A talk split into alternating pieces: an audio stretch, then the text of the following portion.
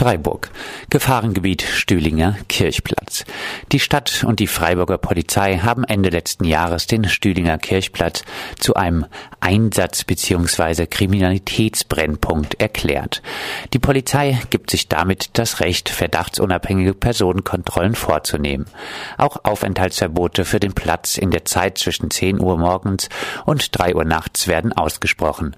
Eine Statistik, die als Rechtfertigung für diese Sonderrechte, die massiv in Grundrechte eingreifen, existieren soll, ist laut Polizei nicht zum Veröffentlichen vorgesehen. Die verstärkte Kontrolltätigkeit der Polizei führt Berichten zufolge mal wieder zu einem Racial Profiling, also zu einer rassistischen Kontrollpraxis. Vorhandene Probleme werden nicht gelöst, sondern verlagert. Freiburg. Mieterinnenverdrängung im Binzengrün beschlossen. Der Freiburger Gemeinderat hat die geplante Umwandlung der Stadtbauwohnungen im Weingartener Hof Hochhaus Binzengrün 34 von Miet in Eigentumswohnungen abgesegnet. Für 3250 Euro pro Quadratmeter sollen die Wohnungen verkauft werden. Zuerst bekommen sie die ehemaligen MieterInnen angeboten. Diese werden sich die Wohnungen aber in den allermeisten Fällen nicht leisten können. Die FSB ist erfreut darüber, dass ihrer Annahme zufolge maximal zwei Prozent der AltmieterInnen in den sanierten Bau zurückkehren werden. Die Sanierung des Hochhauses, das anschließend privatisiert wird, kostet etwa 16,2 Millionen Euro. 4,2 Millionen kommen aus öffentlichen Geldern. Banlieues in Berlin in der Tageszeitung Neues Deutschland warnt der Berliner Stadtsoziologe André Holm vor der Entstehung von Banlieues, wie sie etwa in Frankreich existieren. Für Berlin erklärt er, es entwickelt sich eine ziemlich klassische Konzentration von Armen in Großsiedlungen am Stadtrand.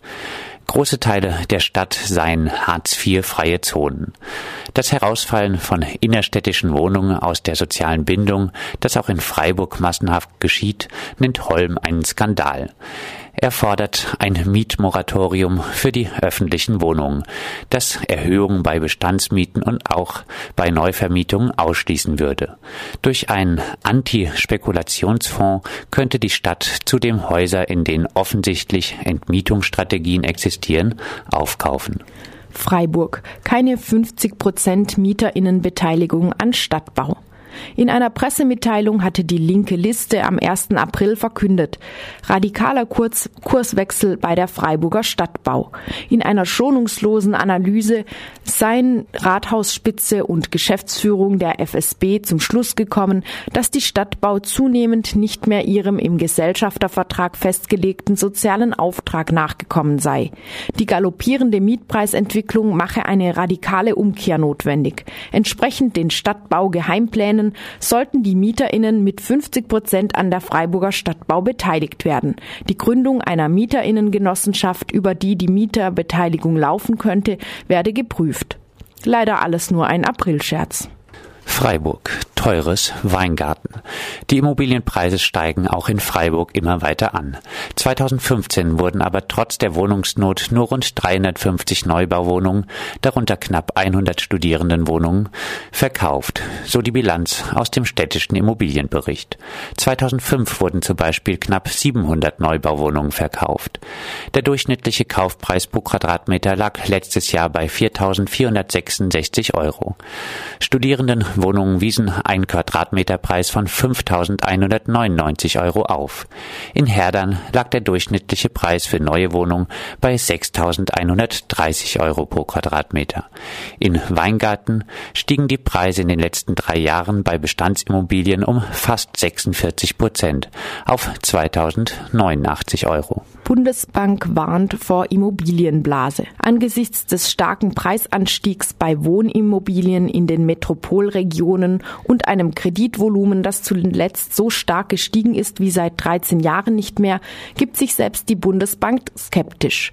Man habe mehr Bedenken als in den vergangenen Jahren. Die niedrigeren Zinsen führen dazu, dass Banken großzügig Immobilienkredite vergeben. Es besteht allerdings die Gefahr, dass die Kundinnen diese später nicht mehr bedienen können, was eine Immobilienblase mit sich bringen würde. Arme sterben deutlich früher. Die Lebenserwartung unterscheidet sich bei Männern zwischen der niedrigsten und der höchsten Einkommensgruppe um 10,8 Jahre. Bei Frauen beträgt der Unterschied 8,4 Jahre.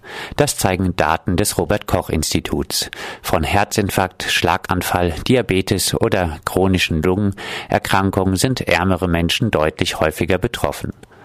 In struktur- und einkommensschwachen Regionen ist die Lebenserwartung deutlich niedriger als in Gegenden mit hohen Einkommen. Billige Wohnungen liegen häufig an befahrenen Straßen.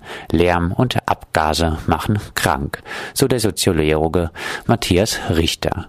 Auch in Freiburg und im Freiburger Umland baut man Sozialwohnungen, wenn man sie denn baut, meist als Lärmschutzriegel und schützt so die Reichen mit Hilfe der Armen vor Gesundheitsrisiken wahnsinnig hohe Studiemieten. Studierende zahlen immer höhere Mieten. Zu diesem Ergebnis kommt eine Studie des Instituts der deutschen Wirtschaft. Um zweistellige Prozentwerte stiegen zwischen 2010 und 2015 die Mieten für eine typische Studierendenwohnung in elf untersuchten Universitätsstädten.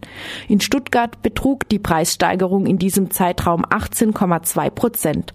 Auch WG-Zimmer sind keine günstige Alternative mehr. In München zahlten Studierende 2015 im Durchschnitt sage und schreibe 580 Euro im Monat für das Wohnen.